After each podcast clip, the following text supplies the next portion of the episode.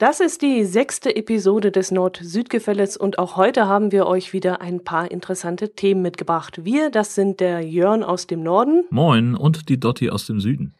Christi, Servus, wie geht's dir denn? Ach, äh, super. Ähm, es wird ja jetzt langsam Herbst, äh, selbst bei uns im Norden und das bedeutet, es wird auch wieder muckeliger. Äh, die Heizung an, dicke Jacke an, äh, der Wind nimmt zu, jetzt äh, sind auch weniger Touristen auf dem Deich und äh, ich mag das. Ähm, also mhm. ich bin, bin gerne im Herbst äh, im Norden, das ist, äh, das, das hat irgendwie sowas Gemütliches auf eine Art. Okay. Eine raue ist bei euch, Gemütlichkeit. Ist es bei euch schon so ein bisschen ähm, ja, windig und, und ja, also jetzt noch nicht jeden Tag, aber man merkt schon, dass die, dass die Sturmzeit jetzt langsam losgeht. Also wir hatten vor, was ich glaube zwei Wochen ähm, den ersten richtigen Sturm ähm, und da auch ähm, sowas ähnliches wie eine, wie eine Sturmflut.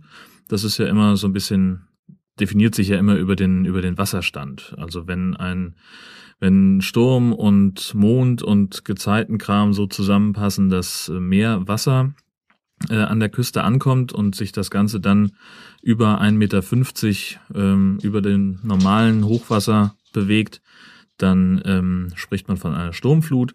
Das ist jetzt aber noch nichts, wo man sofort irgendwie hier hektisch wird und, und Sandsäcke füllt, sondern da muss schon ein bisschen mehr passieren.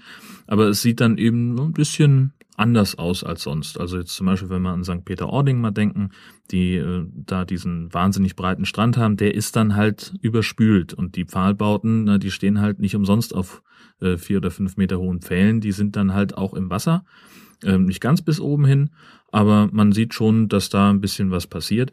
Ähm, und da gab es auch schon die erste Sturmflut, wenn auch nur eine kleine. Ach, das hattet ihr dieses Jahr schon, ja? Ja. Okay. Also wir hatten ja einen herrlichen Herbst und richtig ach, ein Traum eigentlich. Wir haben vor zwei Wochen sind wir noch in kurzen T-Shirts rumgelaufen, so warm war es noch draußen. Aber wir hatten auch schon Schnee. Also zwischendrin hat es mal zwei Tage geschneit das blieb, blieb dann auch auf den Wiesen liegen, auf den Straßen noch nicht, Gott sei Dank. Aber wir haben ja schon seit Mitte Oktober auch schon Winterreifen sicherheitshalber drauf, weil nämlich schon angekündigt worden war, dass bis auf 700 Meter Schnee fallen sollte. Aber wie gesagt, das war ziemlich wechselhaft. Wir haben einen Tag haben wir mit T-Shirts sind wir beim Wandern gewesen und zwei Tage später haben wir dann Schnee morgens gehabt. Ja, Mensch, das, das geht halt so los, ne? Das ist so die, die Zeit jetzt. Also, aber Schnee finde ich schon ein bisschen krass. Ähm, mhm. das, das wird bei uns hoffentlich noch einen Moment dauern. Ähm, obwohl letztes Jahr der Winter ja bei uns ausgefallen ist. Ähm, da gab es irgendwie zwei Tage ein bisschen Matsch auf der Straße und das war's. Ähm, viel mehr war hier nicht. Ähm, mal gucken, was dieses Jahr kommt. Ähm, und mal gucken, was dann auch tatsächlich an, an Sturmfluten noch kommt. Wir hatten im vergangenen Herbst, hatten wir hier zweimal äh, ziemlich heftige Sturmfluten, die auch schon an dieser Grenze zur schweren Sturmflut ähm, gekratzt haben an der 2,50 Meter Grenze ähm, und mit ordentlich Wind, also die Stürme Xaver und Christian, die haben hier für auch ordentliche Schäden gesorgt und insofern hoffe ich, dass es dieses Mal nicht ganz so heftig wird. Ähm, aber das ist, das hat tatsächlich auch was, was Angenehmes, was, also angenehm ist es nicht, aber ähm, das, das ist auch mal ein Erlebnis, ähm, bei Windstärke 8 auf dem Deich zu stehen, muss man mhm. auch mal sagen. Mhm. Ähm, und ähm, damit man das nicht erst dann machen muss, wenn äh, es äh, soweit ist, dass eine Sturmflut kommt, äh, treffen sich ja regelmäßig die Deichgrafen zur Deichschau in Dithmarschen oder überhaupt an der Westküste. Gibt es wirklich so etwas wie Deichgrafen? Ja, natürlich. Also es gibt, also ich weiß nicht, ob die sich immer noch so nennen, ehrlich gesagt, aber das ist halt so der, der landläufige Begriff. Das sind eben die Leute, die die ähm, Ortsvorsteher, Ortsverbände vom Deich- und Hauptzielverband, die dafür sorgen, dass oder die verantwortlich dafür sind, dass der Deich äh, immer kontrolliert wird übers Jahr. Äh, gucken die regelmäßig nach. Äh, natürlich gucken auch die, die Bauhöfe des, des Landesbetriebs für Küstenschutz regelmäßig was so zu tun ist, aber zweimal im Jahr treffen sich eben die Verantwortlichen alle zusammen und gehen, oder heute fährt man natürlich äh, die Küstenlinie ab und, und guckt sich gemeinsam an, äh, wie in welchem Zustand der Deich ist, wie es auf dem Vorland aussieht, weiß ich nicht, ist das Gras äh, genug abgefressen worden oder ist der Boden fest genug, ist da irgendwo weiß ich nicht, hat sich da ein Priel verschoben, muss da irgendwo eine neue Lahnung gebaut werden. Das sind diese diese Holzdinger äh, mit Tannenzweigen, die so in den ähm, ins Wasser hineinragen, um, um die Wellen so ein bisschen zu brechen, ähm, die Erosion zu verhindern. Ähm, solche Geschichten. Das machen die Menschen hier tatsächlich seit 800 Jahren, mindestens zweimal im Jahr, dass sie sich regelmäßig treffen ähm, und dann wahlweise von Brunsbüttel bis zum Eidersperrwerk oder von oder halt andersrum ähm, die äh, die Deiche abgehen. Und das eben nicht nur hier in Dithmarschen, sondern an der ganzen Westküste. Das ist ja ein unheimlich langes Gebiet. Das ist ja, das ist ja unfassbar. Wie viele Ja, ja, also- Kilometer sind denn das da? Also es ist halt immer so nach Regionen gestaffelt. Also jetzt zum Beispiel, ich war jetzt neulich bei der bei der Deichschau von von Dithmarschen. Die haben morgens um acht im Brunsbüttel angefangen und waren nachmittags um drei am Eidersperrwerk. Ähm, Ich weiß gar nicht genau, was die für eine für eine Strecke zurückgelegt haben, weil ich nur, weil ich nicht die ganze Zeit dabei war, ähm, sondern nur äh, kurz mal mal reingeschaut habe, um ein paar Interviews zu machen. Ähm, aber das ist schon eine Strecke, die sie da abfahren. Und das Mhm. gibt's halt dann auch nochmal extra für die Halbinsel Eiderstedt ähm, und überhaupt auch für die ganzen nordfriesischen Inseln, die Halligen. Ähm, da fällt es halt ein bisschen, bisschen einfacher aus, weil da nicht so viele Leute wohnen. Ähm, und da kommen dann auch nicht so viele mit, dementsprechend bei so einer Deichschau. Ähm, aber das, das gibt's an der ganzen Küste. Aber da fährt man nur mit dem Auto entlang. Also man fährt nicht auf dem Deich, sondern vor dem Deich entlang. Oder Genau, richtig. Da steigt man da auch aus? Geht man da hoch? Äh, geht man Na, da mit es- dem Spaten los? Oder wie? Na, man mit, das also das ist dann, es, es gibt halt solche neuralgischen Punkte, sage ich mal, ähm, wo sie halt selber schon wissen, da ist was, da gibt's was zu sehen. Ähm, das sind auf der Strecke jetzt, ich glaube, 25 oder 30 Stellen gewesen, wo sie dann auch wirklich mal ausgestiegen sind. Ähm, und da ist dann halt, da wartet dann eben jemand vom örtlichen Bauhof oder von den, von den Baumenschen, die eben da was gemacht haben. Und die sagen dann, ja, hier haben wir das Problem, hier wachsen zu viele Disteln, da müssen wir was gegen tun. Oder ähm, da ist äh, das Gras zu lang oder zu kurz.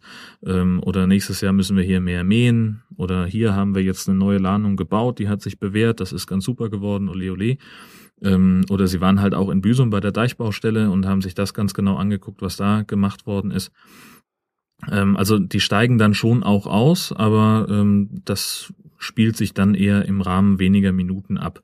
Mhm. Ähm, also es geht halt morgens um acht los und dann müssen sie eben ihre 30 Punkte abarbeiten, rechtzeitig zum Mittag irgendwo einkehren in der Gaststätte und dann gibt's natürlich auch noch ein Abschlussessen, ähm, wo sie dann bei Mettbrot und äh, Tee äh, gemeinsam das Protokoll verfassen und reihum nochmal fragen, ob denn in jedem Deichabschnitt auch alles in Ordnung ist oder ob der Landesbetrieb Küstenschutz da nochmal irgendwo nacharbeiten muss, bevor es dann wirklich losgeht mit der Sturmsaison.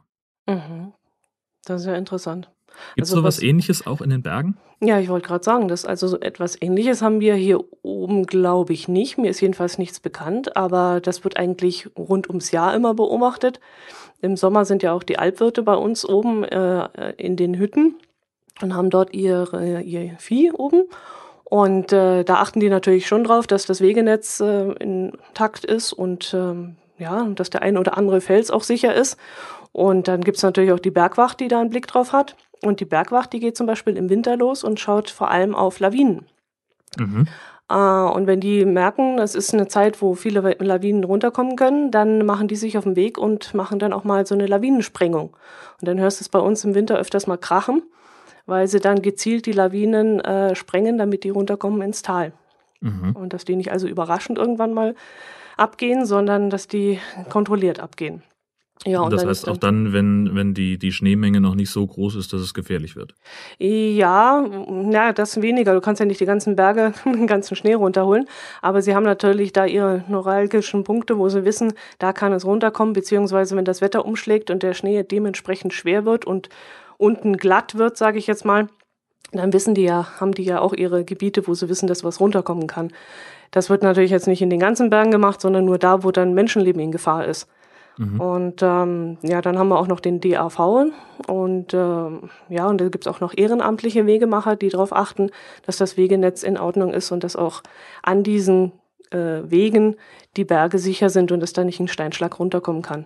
Ja, Und das- DAV heißt was? Äh, Deutscher Alpenverein. Ach, tatsächlich. Mhm. Ich habe mich schon gewundert, ähm, denn es gibt auch eine Sektion des Deutschen Alpenvereins in Kiel. Toll.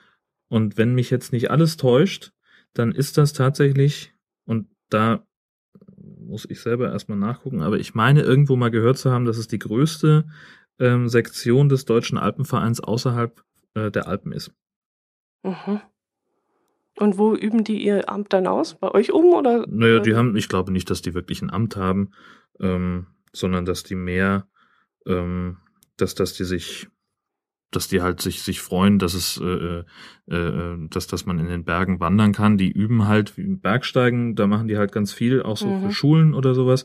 Ähm, und die haben auch eine eigene Hütte, nämlich äh, die Kieler Wetterhütte im Färwal. Das ist eine, mehr eine Notunterkunft und keine bewirtschaftete Hütte, aber für einige Tage so als Stützpunkt kann man sich da offenbar ganz gut äh, mhm. aufhalten. Ähm, 1100, äh, 1900 Mitglieder sehe ich gerade. Okay. Ja, dann wird das sowas sein, wie auch die Stuttgarter und die Böblinger und so haben. Die haben ja in, bei uns in den Bergen auch einige Hütten gepachtet und da treffen sie sich dann halt am Wochenende und äh, fahren die gezielt an, übernachten dort, machen so mhm. kleine Feierlichkeiten und so. Und ja, der DAV wird dann auch äh, durch die Mitglieder natürlich finanziert. Und äh, dann gibt's aber immer wieder welche, die dann aus diesen Vereinen heraus äh, dann die Wege abgehen und schauen, ob alles in Ordnung ist und mhm. ob auch kein Steinschlag äh, ansteht oder sowas.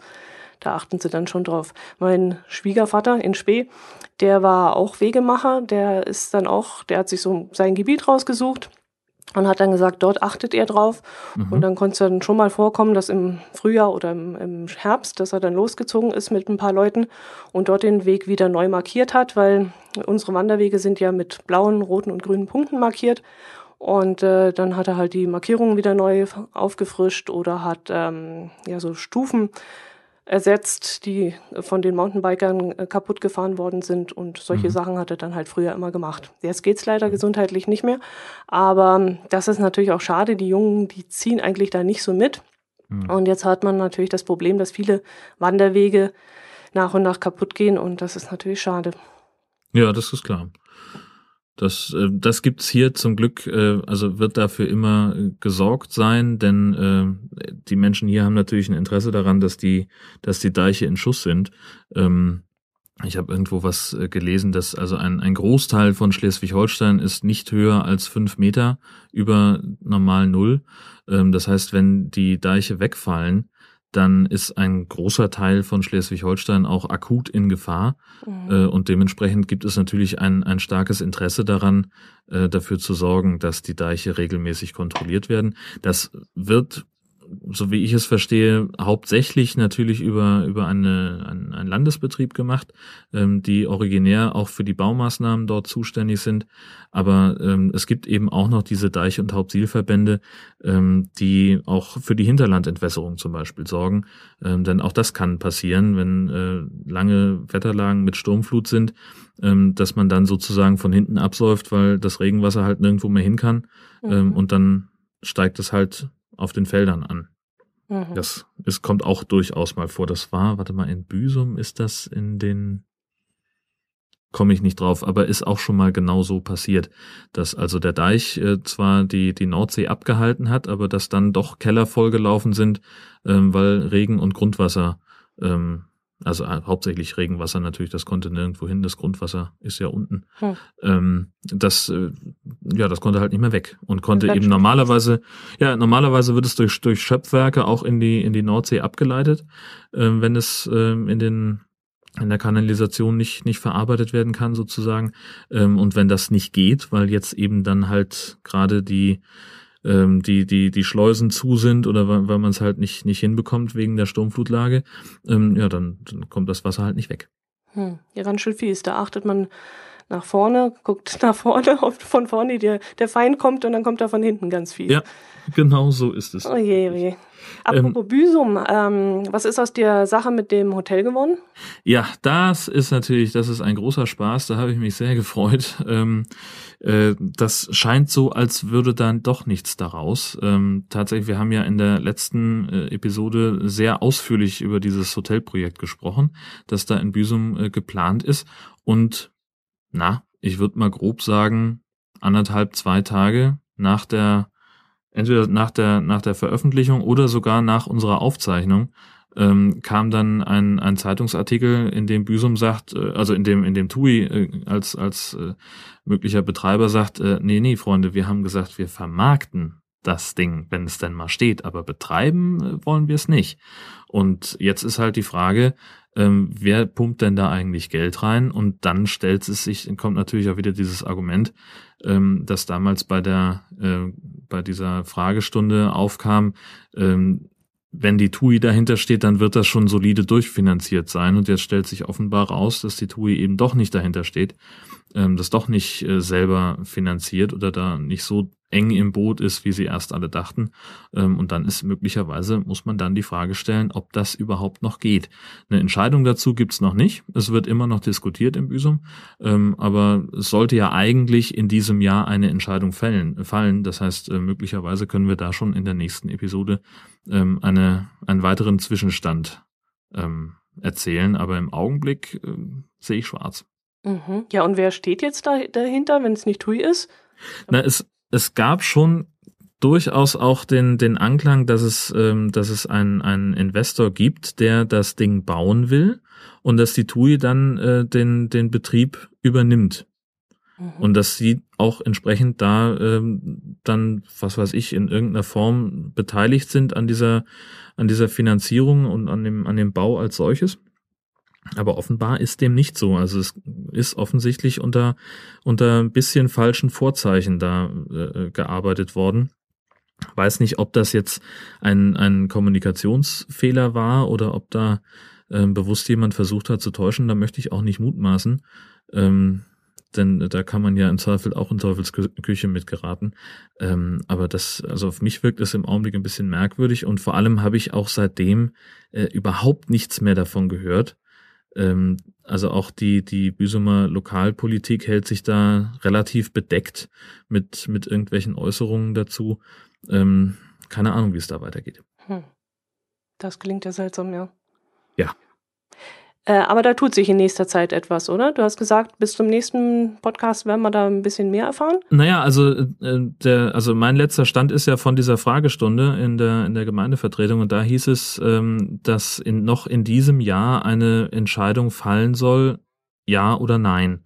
Und das haben ja die, diese, diese Stadtplaner, die das Projekt vorgestellt haben, immer gesagt, wenn Büsum grundsätzlich Nein zu dem Projekt sagt, dann findet es nicht statt oder es findet es mhm. hoch, höchstwahrscheinlich auch überhaupt nicht statt. Ähm, denn Büsum muss erstmal generell sagen, ja, können wir uns vorstellen, bevor man in die Detailplanung geht, bevor man die Bauanträge einreichen kann und bevor dann irgendwann mal Baurecht geschaffen wird, äh, damit man dann irgendwann anfängt zu bauen. Ähm, und das haben sie ihnen halt in Aussicht gestellt, dass noch in diesem Jahr eine, eine Entscheidung fallen soll. Ähm, ja, mal gucken. Und äh, das, die nächste Episode erscheint ja am 15. Dezember und viel später als das werden sie sich wahrscheinlich nicht entscheiden, denke ich mal. Mhm. Mal gucken. Na, dann bin ich ja mal gespannt. Ja, und ich erst. Jetzt bist du genauso weit mit deinem Hotelprojekt wie wir hier unten in Leutkirch. Ja, da habe ich auch, auch äh, genau in, daran habe ich auch gedacht, als ich das gelesen habe in der Zeitung, dass ich so Mensch, ja gut, wir haben genau über so einen Fall eigentlich schon mal gesprochen. also ja, gut, das ist offensichtlich manchmal, wie es ist. Ja, das hat irgendwie System, glaube ich. Ja, richtig. Ich wollte noch eine Sache zum, zum Thema Deich sagen und zum mhm. Thema Sturmflut. Ähm, und zwar habe ich etwas ganz Tolles entdeckt. Ähm, eine, ein Gerät, mit dem man früher den, den Sturmflutpegel gemessen hat. Einen sogenannten Tassenpegel. Kannst du dir vorstellen, was das ist? Hm, ich überlege gerade, wie das aussehen könnte. Nein. Also man muss sich das vorstellen wie einen, eine Art äh, zylindriges, also so ein Rohr. Das hat einen Durchmesser von, naja, vielleicht 15 Zentimetern und ist etwa zwei Meter hoch. Ähm, heute gibt's nur noch relativ wenige von diesen Dingern, weil die auch gar nicht mehr benötigt werden. Ähm, Deswegen stehen die viel in, in Museumshäfen rum, damit man sich die halt noch angucken kann. Ähm, und dieses, das Rohr ist nicht geschlossen, da ist wie so eine kleine Tür dran, da kann man also einen Teil aufmachen und innen drin sind lauter kleine Tassen übereinander angeordnet. Und früher war es halt so, da stand dieses, ähm, die, dieser Tassenpegel, dieses Rohr, ähm, an einem bestimmten Punkt, wo man halt wusste, okay, das ist jetzt unser normales Hochwasser. Und wenn das Wasser dann anstieg bei einer Sturmflut, dann konnte man anhand des, der, der Tassen da drin anschließend sehen, wie hoch denn das Wasser maximal war. Weil natürlich immer noch so, so ein Schluck in so einer Tasse dann drin bleibt, wenn die überschwemmt werden gewissermaßen. Ähm, und dann sieht man halt, aha, ähm, von dem unteren bis zur obersten Tasse, wo noch Wasser drin ist, ist ein Meter, fünfzig, dann wird es wohl ein Meter fünfzig über normal Null gewesen sein. Ja, klar. Weil Bin- Wasser übrig bleibt. Richtig. Wenn, das, wenn nichts drin wäre, dann wär, würde es ja wahrscheinlich nass werden, es würde aber auch wieder trocknen. Das heißt, man sieht dann hinterher nicht, wo war denn der Wasserstand eigentlich. Gen- Ja, du Aber kannst dadurch, halt, dass es sich das Wasser dann in einer Tasse fängt, genau. wird es übrig bleiben. Also du Das kannst aber halt am, am Deich sehen, natürlich, wo, wo der, der Spülsaum sich hin verlagert, wo das, wo das letzte bisschen Treibsel dann liegt, ne, so, so irgendwelche Mhm. Äste und irgendwelche Unrat, äh, den das Wasser dann anspült. Aber daraus, das ist halt auch mathematisch ja relativ kompliziert. Dann musst du ja wirklich errechnen anhand des Deichprofils, wie weit ist das Wasser jetzt ausgelaufen. Und da ist es, glaube ich, einfacher mit so einem Tassenpegel, äh, wo Mhm. man dann halt einfach den maximalen Wasserstand einfach ablesen kann. Buchstäblich. Cool. Ich habe ein äh, Foto davon äh, mitgebracht, beziehungsweise sogar zwei. Ähm, eine etwas ähm, ja, detailreichere Aufnahme, so ein bisschen eine Nahaufnahme und eine, eine etwas größere zur, zur Orientierung. Die können wir schön ins Blog stellen. Und Ja, wer nicht weiß, wie ein Tassenpegel aussieht, äh, kann dann gerne reingucken. Aber solche Tassenpegel, die gibt es heute schon noch? Äh, Die gibt es, also die sind nicht mehr in, in Gebrauch. In Betrieb, Ähm, genau, das, mhm. das, äh, der Wasserstand wird mittlerweile äh, in einer anderen Form gemessen, zum Beispiel an den Schleusen der, der Häfen. Ähm, da sind dann halt äh, elektronische Messverfahren oder irgendwas, ähm, mit denen man das auch zuverlässiger messen kann. Da kann man dann eben auch ähm, eine, ja, ein, ein, ein, äh, eine, eine Wasserstandskurve erstellen, dass man halt den Wasserstand über eine bestimmte Zeit beobachtet, ohne dass man sich jetzt irgendwie an der Deichkante in Lebensgefahr bringen muss, ähm, weil es halt also einfach durch den Computer mitgemessen wird.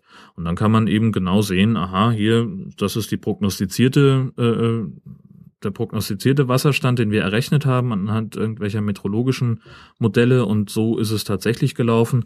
Und tatsächlich, äh, man kann die, diese Wasserstände auch ähm, beim Bundesamt für Seeschifffahrt und Hydrographie auf der Homepage ähm, äh, nachverfolgen. Und äh, da kann man auch tatsächlich sehen, dass sich gerade bei Sturmflutlagen ähm, der, der prognostizierte Wasserstand und der tatsächliche Pegel eigentlich relativ deckungsgleich verhalten. Also das Mhm. ist schon relativ präzise. Finde ich Mhm. immer ganz schön beeindruckend. Wo ist bei dir in der Nähe so ein Tassenpegel? Ist in Büsum einer? In Büsum steht eine im Museumshafen, genau, und ich glaube auch in Husum, aber weiß ich jetzt nicht aus dem Kopf. Also Büsum ist halt der, den, den ich jetzt zufällig gefunden habe. Mhm. Also man, man erkennt es auch nicht. Da steht ja, da steht halt ein Schild, ähm, so Sturmflut, Tassenpegel, aber man muss schon wissen, wo man danach suchen muss. Der ist so ein bisschen versteckt. Mhm. Cool. Finde ich auch. Hm. Dann bin ich mal gespannt, ob er. Äh, Gehst du dann auch mal hin, wenn mal Sturmflut ist und schaust Naja, dir den der, an? der, achso, der, der steht jetzt natürlich auf der anderen Seite vom Deich, auf der geschützten so, Seite. Das okay. ist also der, der ist nicht mehr, der ist wirklich nicht mehr in Betrieb. Der ist einfach nur noch, der steht halt noch da, damit man dann sehen kann, wie das, wie das früher gemessen wurde. Aber Ach, benutzt wird er nicht mehr. Nein. Mhm. Das wäre doch schön, schön als Anschauungsobjekt so ein bisschen. Ja, das stimmt, ja. Mhm. Hm. Tja, Schön, schön. Und bist du dann schon langsam in Herbststimmung demnach? Ja, das geht jetzt äh, langsam los. Ne? Also meine Frau ist immer sehr verwundert, dass, dass ich immer noch die, die Übergangsjacke in der Regel trage. Ähm, die ist schon immer ganz dick eingemummelt mit äh, Mütze und dicker Jacke und manchmal sogar Schal, ähm, wenn sie unterwegs ist draußen. Und ja, ich finde es ist noch nicht so weit, dass ich die, die Winterjacke rauskramen muss. Ähm, aber das geht jetzt langsam los, ja doch. Habt ihr auch noch keine Leible gebacken? Entschuldigung, wen? Leible? Plätzle? Kekse? Nein, Weihnachtskekse? Nein, nein, das Ich weiß Gott, oh Gott. heißt das auf Hochdeutsch? Letzle. Habe ich noch nie gehört. Ich weiß gar nicht, äh, wie das auf Hochdeutsch heißt. Was Also- esst ihr an Weihnachten? Kekse Also die oder Plätzchen? Das Plätzchen. Plätzchen. Plätzchen. Plätzle. Ja, okay. Na gut, okay, das kann man Ja, jetzt noch. Aber noch. Leible habe ich noch gehört.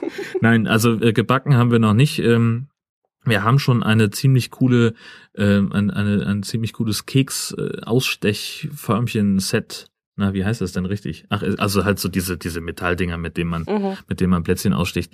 Äh, da haben wir was, was Cooles gefunden mit so einer Aussparung, ähm, dass man den fertig gebackenen und ausgestochenen Keks dann auf die Kaffeetasse oben draufstecken kann. Also hast dann, ne, du hast dann halt so, hast dann deinen, deinen Kaffeebecher, wo irgendwie irgendwas, was dein Heißgetränk deiner Wahl drin ist. Und dann kannst du halt wie so eine Zitronenscheibe auf einen Cocktail an den Rand der Tasse oben drauf aufrecht den Keks draufstellen. Finde ich einfach total witzig. Ja, okay. Inter interessantes Gadget. ja, genau. es, ist, äh, es, na, es ist einfach äh, ja tatsächlich ein Gadget, äh, dass das einfach, ich finde, es sieht dekorativ aus. Also so wie man, wie man im Sommerurlaub gerne mal sein, sein Getränk mit so einer Zitrone auf dem Rand serviert bekommt. Mm, okay. Kann man das analog auch schön mit einem Heißgetränk jetzt machen und einem Keks. Oh, da habe ich etwas Ähnliches gesehen. Mhm. Das war ein Plätzle, also ein Plätzchen in äh, Teebeutelform. Und dann hat mhm. man ein kleines Loch reingemacht und auch einen Faden dran.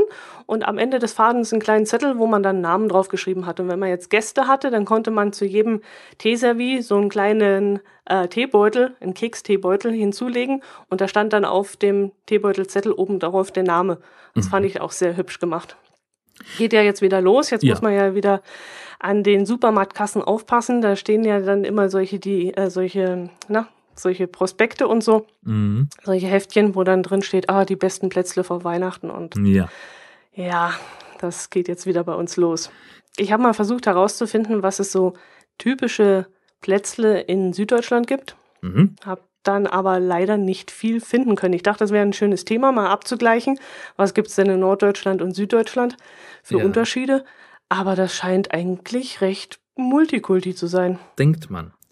Ähm, ich habe nämlich in der, äh, ich habe mich nämlich auch mal dafür interessiert, was es, ähm, ob es denn überhaupt äh, äh, typisch norddeutsche äh, Plätzchen gibt.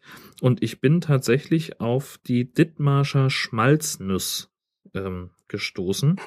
Ähm, ich gucke gerade mal nach dem, nach dem Rezept. Schmalz. Also dieses Dithmarschen, das wird mir langsam suspekt. Wieso?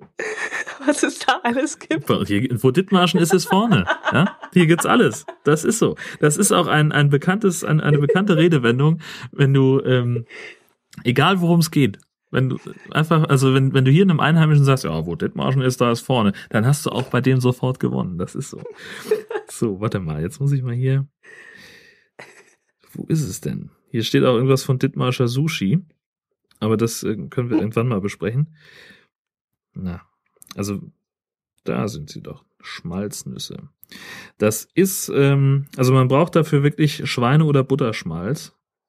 Also man, man isst ja hier sehr, sehr herzhaft. Ähm, und halt geschälte Mandeln zum, zum Garnieren.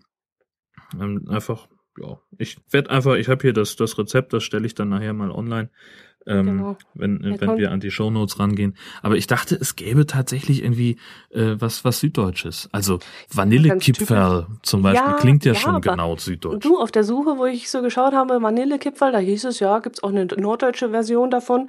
Und Nürnberger Lebkuchen, das ist mir natürlich sofort eingefallen. Das ist ja fränkisch, da muss man ja aufpassen, was mm. man sagt. Ähm, was haben wir denn noch gehabt? Äh, Spitzburbe heißt das bei uns. Das sind ähm, Plätzchen, die haben eine, einen Unterboden, also ganz normale, ähm, ja, Mürbteig ist das, glaube ich. Mhm. Dann kommt Marmelade drauf und dann kommt nochmal ein Deckel drauf aus Mürbteig. Aber okay. sowas gibt es eigentlich in Norddeutschland auch. Das sind dann halt irgendwelche Marmeladenplätzchen oder ja, sowas. Ja. Zimtsterne hat man uns gesagt, äh, sei auch noch sehr beliebt bei uns unten. Habe ich nachgeschaut. Hm, mhm. Gibt es in Norddeutschland eigentlich auch. Ja, also vielleicht können wir es einfach so hindrehen, dass, dass man einfach sagt, dass die süddeutschen äh, Gebäckspezialitäten doch vielleicht bessere ähm, Exportschlager sind als die Dithmarscher Schmalznuss. ähm, vielleicht ist das, ist das etwas, äh, auf das wir uns einigen können. Aber ja, also das stimmt natürlich. Also auch hier kann man Kipferl kaufen und äh, wie sie alle heißen. Ähm, aber ja, also Warte mal, es gab doch noch irgendwas, was Sie ich. haben halt bloß andere Namen, aber ansonsten. Ja. Also ich habe noch irgendwas gefunden, was auch typisch norddeutsch ist an, an Gebäckspezialitäten. Komme ich jetzt gerade nicht drauf, aber das schreibe ich dann auch noch mit in die Shownotes rein. Also mhm. ne, wo Dithmarschen ist, ist vorne auch und gerade was äh, landestypische Gebäckspezialitäten angeht. Also backt ihr dann auch oder ähm, demnach schon, wenn ihr wir, schon ein Set habt? Wir lassen uns auch gelegentlich dazu hinreißen. Also wie gesagt, die Schmalznuss, das ist mir jetzt auch erst in der Vorbereitung auf diese Folge äh, klar geworden, dass es sowas überhaupt gibt. Ähm, jetzt ist meine Frau Vegetarierin. Ob wir da mit Schweineschmalz arbeiten werden, ähm, das müssen wir dann mal sehen. Ähm, kann ich mir auch so überhaupt nicht vorstellen, ehrlich gesagt, wie das schmecken soll. Ähm, aber also wir werden irgendwas backen, äh, möglicherweise halt nicht etwas äh, landestypisches.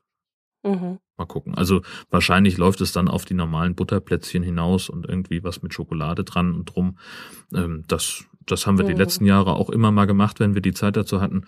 Und äh, in diesem Jahr sieht's eigentlich auch gut aus, dass wir mhm. das wieder hinkriegen.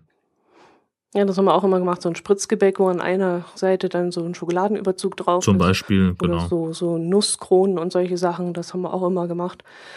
Doch dieses Jahr werden wir wahrscheinlich keine Zeit haben. Wir sind also sehr eingespannt zurzeit daheim. Aber wenn wir es gemacht haben, dann haben wir mal zusammengebacken und mal einen ganzen Tag dafür hergenommen, morgens angefangen bis abends. Ja, na klar, und, das ist ja, das muss immer ein Event sein. Ja. Ne? Also wir werden uns wahrscheinlich auch dann äh, unsere Nichte ausleihen. Ähm. Ja, die ist acht. Und äh, man muss mit der sowieso, also die, es ist ein Kind, das einfach ganz viel Energie hat und ganz viel Event und Unterhaltung braucht.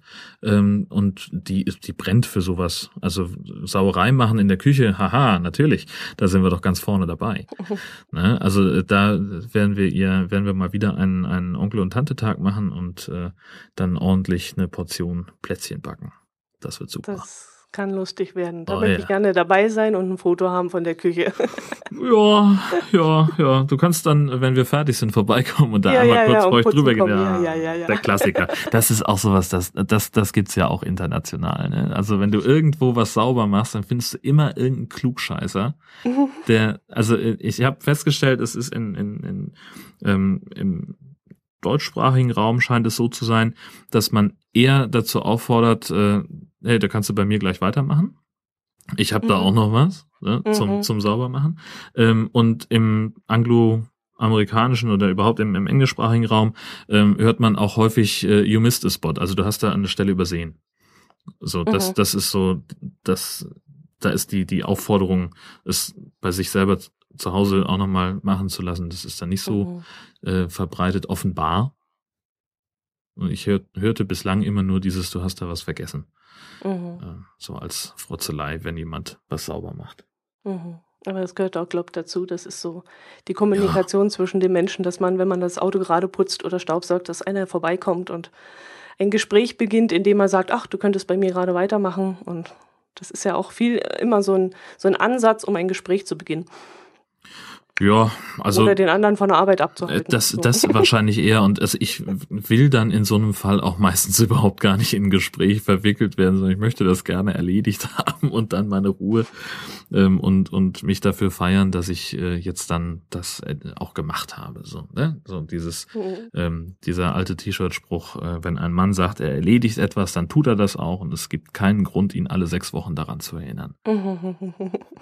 Apropos Winterreifen, macht ihr drauf? Braucht ihr das im Winter? Äh, also ich bin ein Freund des Winterreifens. Ähm, ich, das hängt aber auch damit zusammen, dass ich auf in einem relativ schneesicheren Gebiet im, in Hessen groß geworden bin und da brauchten wir es einfach und es, es hat mich also ja beruflich in verschiedene Regionen Deutschlands verschlagen und unter anderem eben auch ins Rheinland und jetzt hier nach Norddeutschland. Ähm, und da gibt es tatsächlich auch eine nicht unerhebliche Zahl von Menschen, die sagen, Winterreifen, ach, das ist doch rausgeschmissenes Geld. Bei uns schneit es nicht. Ähm, und das stimmt manchmal auch. In, ich sag mal, in, in neun von zehn Wintern kommt man auch mit Sommerreifen ganz gut klar. Ähm, ich erinnere mich, dass wir vor fünf Jahren, vier Jahren, da gab es mal einen Winter, wo wir über Nacht buchstäblich 30 Zentimeter Neuschnee hatten. Und das war sehr witzig. Also da habe ich noch in Kiel gewohnt ähm, die Stadt stand komplett. Da war nichts mehr machbar mit, mit äh, vier Rädern, ähm, was wohl auch daran liegt, dass die, die ähm, Busse der, der Kieler Verkehrsbetriebe ähm, auch mit Sommerreifen fahren, ganzjährig, weil man halt einfach sagt, ah, das lohnt sich hier nicht. Und da ist dann jede kleine Steigung ein Riesenhindernis und, und sorgt für enormen Verkehrsstau.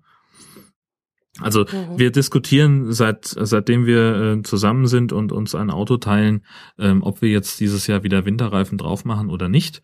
Und äh, immer dann, wenn ich äh, sage, ja, dann kümmere ich mich halt drum, dann machen wir es auch. Ähm, weil meine Frau da auch einfach sagt, ja, mein Gott, wenn es dann zu glatt ist, dann fahren wir halt nicht. So, Punkt. Mhm. Ähm, mhm. das gibt's auch. Aber nein, also ich äh, versuche da schon drauf zu achten. Mhm. Mhm, Bei euch geht's ja nicht ohne, nehme ich an. Nee, um Gottes Willen, auf keinen Fall, nee. Ich sag ja, wir haben jetzt schon seit Mitte Oktober, weil die Wettervorhersage schon so war, dass bald Schnee kommen sollte. Und äh, das ist einfach besser. Und das heißt ja, glaube ich, auch ab 8 Grad sollte man dann so ja, Winterreifen haben. Richtig. Gut, ob das jetzt gerade so stimmt, aber ich habe jetzt schon teilweise glatte Stellen so über Brücken gehabt Mhm. Äh, wo ich dann, ja klar, ich meine, du musst dann schon langsam tun, das ist klar. Aber ähm, nee, das wäre mir zu, zu gefährlich mit Sommerreifen, auf keinen Fall. Mhm. Und der erste Schnee, der hat auch so ein bisschen Matsch auf der Straße gebracht und dann machen die Sommerreifen natürlich sofort, sofort zu. Und äh, das geht gar nicht, geht gar nicht ohne, nee. Ja. Wir haben mal vor ein paar Jahren, haben uns Freunde aus Dänemark besucht zu Ostern. Und da ist uns zwei Wochen bevor sie gekommen sind eingefallen, verflixt, da kann ja bei uns noch mal Schnee kommen. Hm. Und da haben wir ihnen noch schnell eine Mail geschrieben und haben gesagt, hör zu, ähm, habt ihr eigentlich Winterreifen, die solltet ihr dann drauf tun. Und haben die gesagt, Winterreifen, wir haben lebt auch noch keine Winterreifen drauf gehabt. Dann mussten die erstmal losgehen, sich informieren, äh, wie man das eigentlich macht, wie die auszusehen haben und ob es da äh, welche Arten welche es gibt. Und dann haben sie noch äh, Winterreifen bekommen und sind zu uns runtergekommen und da war gar nichts, Natürlich. kein Futzel Schnee. Wie es immer so und ist in solchen Situationen. Wie es immer so ist, ja, aber sie haben dann gesagt, wir hätten es uns ja sparen können und dann sagen wir, wartet mal lieber, das kann noch kommen. Am nächsten Tag sind sie aufgestanden und da waren die besagten 30 Zentimeter, die du da vorhin erwähnt hast, die waren dann bei uns auch gefallen. Ja. Da waren sie heilfroh. Sie hatten dann aus ihrem Fenster geguckt, aus dem Hotelfenster und hatten dann ihr Auto gar nicht mehr gesehen, weil alles weiß war. Ja, das kannst du haben, ne? Also ja. ähm, klar, also in solchen äh, Gebieten äh, wie dem, dem Alpenraum natürlich noch, noch viel wahrscheinlicher, aber ähm, gelegentlich äh, passiert das eben auch in den Niederungen. Und äh, das war, also da sind einige so überhaupt nicht drauf klargekommen. Mhm. Äh, also man muss dann ja halt auch ein bisschen anders fahren und, ja, und ein bisschen sich, sich anders verhalten, ganz generell. Also weiß ich nicht, dass ähm, da gab es dann auch einige äh, Leute, denen, mit denen ich dann unterwegs war, ähm, die sich gefragt haben, warum ich jetzt andauernd im zweiten Gang anfahre. Mhm. Das war für mich völlig klar, weil dann halt die Räder nicht so schnell durchdrehen. Ja, so, so diese ähm, Details, die man halt weiß, wenn man mit Schnee zu tun hatte, mhm. in den, also in, in der Zeit, wo, wo das ja, wo das fahrerische Können ausgebildet wird. Was weiß mhm. ich, ob es das gibt. Aber ähm, ja, das, das ist halt bei vielen auch, die gerade hier wohnen, glaube ich, nicht so wahnsinnig angekommen. Ähm, obwohl es ja hier diese riesen Schneekatastrophe gab, 79. Ähm, da sind sie ja regelrecht eingeschneit und mussten manche Dörfer wirklich mit, mit äh, Bundeswehrpanzern versorgen, weil nichts anderes mehr durchkam. Hm, ähm, okay. Naja, das wie, viel wie, wie, wie viel lag da dann? Ach, da müsste ich jetzt nachgucken, aber es war also buchstäblich, man war hier eingeschneit. Also es gab oh. auch einige Dörfer, die richtig von der Außenwelt abgeschnitten waren. Ähm, ich müsste, also ich, ich guck das mal nach. Ähm, ich will da jetzt nichts Falsches erzählen, aber da spricht man heute noch von. Und das war, also ich würde mal, keine Ahnung, es wird so über einen Meter an die zwei Meter vielleicht, ich weiß es nicht. Ähm, oh. Also halt okay, ganz viele Verwehungen natürlich. Also das ist ja hier gibt es ja relativ wenig Wald in, in Schleswig-Holstein ähm, und, und ganz viele freistehende Flächen und da, da verweht sich natürlich auch eine ganze Menge. Mhm. Ähm, so wenn du dann ja, wenn der, wenn der Wind, der Schnee äh, über, über die Felder äh, fegt und dann ist da irgendwo ein Straßengraben, dann verwirbelt sich's und dann bildet sich da halt eine Schneewehe und dann mhm. kann so ein Auto auch mal in so einer Schneewehe verschwinden. Das ist mhm. so. Ja, ich bin immer ein bisschen vorsichtig, wenn die Norddeutschen über Schnee reden. Wir haben Verwandtschaft in Berlin und äh, die rufen uns dann auch ganz entsetzt an, wenn es mal Schnee hat und sagen dann halt, um Gottes Willen, wir haben so viel Schnee, wir haben heute so viel Schnee fegen müssen. Ja. und da lachen wir hier natürlich und sagen, ja, wenn du die Schneefräse mal rausholst, dann kannst du mit uns sprechen, aber ja. nicht beim Schneefegen. ja, wobei es ähm, das, das, also ich kenne das als, als, als einen feststehenden, also dass es eben zwei Begriffe gibt ähm, also bei uns, wir haben auch immer von, von Schneeschaufeln gesprochen, ähm, aber hier sagt man eben auch Schneefegen, wenn man die Schaufel braucht. Also nee, nee, es geht die dann haben nicht dann wirklich mit Besen so. äh, sind oh. die, es ist der Sache rangegangen. Doch. Naja, Habt ihr, brauchst du Schneeschaufel? Ja, du hast eine im Keller Ich habe eine im Keller stehen. Ähm, ich habe sie, ähm, glaube ich, vor, also im vergangenen Winter habe ich sie nicht benutzt, aber vor zwei Jahren doch, als wir, als wir hergezogen sind nach Dithmarschen, da hatten wir, also das war jetzt auch nicht so die, die Welt, ne, aber halt, was weiß ich, 10, 15 Zentimeter vielleicht, äh, mhm. die wir, die wir da hatten und dann halt so ein bisschen vorm, vor der Haustür ein bisschen freiräumen. Das wäre wahrscheinlich auch mit dem Besen gut gegangen. Mhm, mh. Aber ja, bei uns ist es auch oft so, dass es partiell sehr unterschiedlich schneit. Also in dem Ort, wo ich früher gewohnt habe, da musste ich dann immer zur Arbeit fahren über das sogenannte Paradies. Das ist bei uns sehr bekannt. Ähm, da ist eigentlich immer Schnee und da hörst du dann morgens schon die Radiodurchsagen, wo sie wieder davor waren, dass im Paradies Schneekettenpflicht ist und dass da schon die LKWs wieder quer hängen. Mhm. Und da musste ich dann im Winter immer rüber und da hatte ich dann Schneeketten montieren immer so ein bisschen meine Probleme mit. Und da habe ich mir aber so Schneekrallen besorgt. Das mhm. waren so Anfahrthilfen. Und damit kam ich dann eigentlich immer recht gut äh, über, das, über diesen Pass drüber. Mhm. Und äh, da bin ich einmal früh morgens aufgestanden, habe zwei Stunden bis zur Arbeit gebraucht für, das waren damals 20 Kilometer, glaube ich. Herrlich. Und dann kam ich dort an im, West, im Westallgäu, kam ich dann bei der Arbeitsstelle an und äh, natürlich mit Verspätung. Und da haben sie gefragt, wo ich denn herkomme. Und da habe ich gesagt, ja super, bei uns liegt ein Dreiviertel Meter Schnee. Und dort an meiner Arbeitsstelle war nämlich nichts. Ach. Und die haben mir erstmal gar nicht glauben wollen. Und da habe ich ihnen die Schneekrallen gezeigt, habe gesagt, also ohne die ging das heute gar nicht übers Paradies drüber. Und die haben dann natürlich auch Radio gehört und haben dann auch gehört, ja, das stimmt wohl. Aber so kann das schon mal sein, dass es in einem Ort schneit und über der anderen Seite über den Buckel drüber ist nichts mehr. Verrückt. Aber ist das denn äh, so viel so viel tiefer oder sowas, dass da dass da die hm. Schneefallgrenze einfach? Nee, das kommt einfach äh, drauf an, wo es gerade, sage ich mal, regnen würde an der Stelle. Okay. Und da hm. kommt es halt ganz Ganze als Schnee runter, beziehungsweise dass sich dann irgendwie am Berg auf der einen Seite der ganze Schnee mh, hm, auffängt und auf der anderen Seite nicht viel los ist. Mhm. Also kann durchaus naja, passieren, ja. Klingt nachvollziehbar. Hm. Ja. Ja. Was haben wir denn so auf unserer Liste heute? Ich habe hier, ich sehe hier noch äh, Waldläufer in Oberfranken. Und das hätte ja vorhin fast gut gepasst zu dem Lebkuchensache. Ja, das war, ist schon länger her. Das habe ich ganz am Anfang, warte mal, Ende Oktober habe ich einen Zeitungsbericht gesehen bei uns in der Zeitung, mhm. bei der Allgäuer Zeitung da war, warte mal, wie war denn die Geschichte? Da wird schon seit ungefähr vier Jahren wird ein Waldläufer gesucht. Mhm. Das ist ein äh, Mann, der wohl in der Wildnis lebt und jetzt immer wieder mal ähm, so Gartenhäuschen aufbricht oder so Schuppen, um dort nach S-Bahn zu suchen. Ach so, ich habe gedacht und tatsächlich, das ist eine offene Stelle, die sie besetzen wollen. Entschuldigung. Das ist Was? So, na, es gibt doch diesen blöden Witz, äh, die Polizei sucht einen Exhibitionisten und die Frau sagt dann, Mensch, Manfred, wäre das nicht was für dich? Ach so. so also ich habe wirklich, also als du sagtest, sie suchen einen Waldläufer, war ich ganz kurz, Entschuldigung, das war keine Absicht. Also deine Gedanken, entschuldige mal. Gut, also dieser Waldläufer bricht Gartenhütten auf. Kommen wir mal. genau, richtig. Und die Polizei fahndet jetzt nach ihm. Und die Identität des Mannes steht wohl schon fest. Also es muss wohl ein 61-jähriger Mann sein. Und äh, das ist wohl, die haben auf Überwachungsvideos haben sie ihn aufgenommen. Und der Mann trägt lange Haare und hat auch eine Kla Tarnkleidung an. Und ähm, ich glaube, sie haben ihm sogar schon einen Spitznamen gegeben, aber der fällt mir jetzt leider nicht mehr ein. Ich werde dann mal nochmal gucken, ob ich den Bericht noch finde. Sie haben dann auch ein Foto von ihm eingestellt und nach dem Mann wird jetzt gefahndet. Und das fand ich schon so ganz witzig, weil ja, das ist so ein richtiger Einsiedler geworden, der da jetzt irgendwo im Wald lebt und man findet den nicht. In Bayerns Wäldern und man findet diesen Mann nicht. Das finde ich relativ beeindruckend. Also, das muss doch irgendjemand auffallen oder es gibt doch so viele Jäger und Förster, die unterwegs sind oder ich weiß auch nicht, dass einem das nicht dass der nicht Vielleicht ist der nachtaktiv, ne?